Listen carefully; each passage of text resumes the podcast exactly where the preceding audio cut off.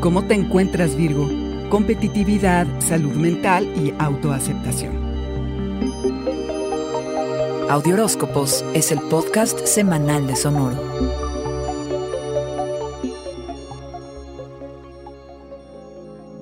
El conflicto no es precisamente lo que más te gusta, Virgo, y esta semana es una en la que quizá tengas que entrarle a uno que otro, sobre todo por el lado de la competitividad.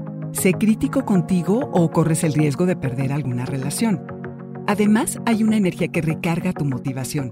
Sientes que puedes comprometerte con lo que sea que haya que hacer.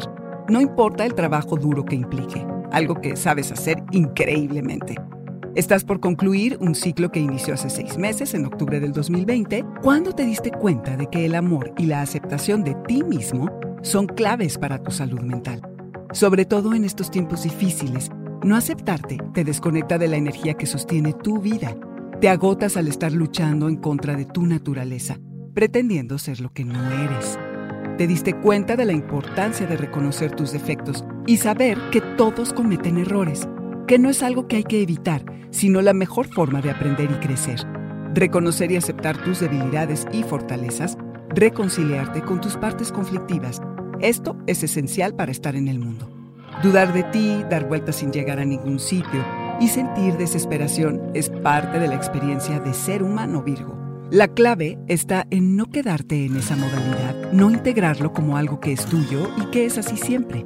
Aceptar tus facetas positivas y negativas es serte incondicional y no debe interferir con tu habilidad para aceptarte al 100%. Es un hecho que por momentos será más difícil hacerlo, pero eres una persona especial. Puedes lograr lo que sea si te lo propones y lo sabes. Está en tu naturaleza. Quererte y aceptarte te hará imparable, todo terreno. Virgo, el crecimiento empieza cuando te aceptas.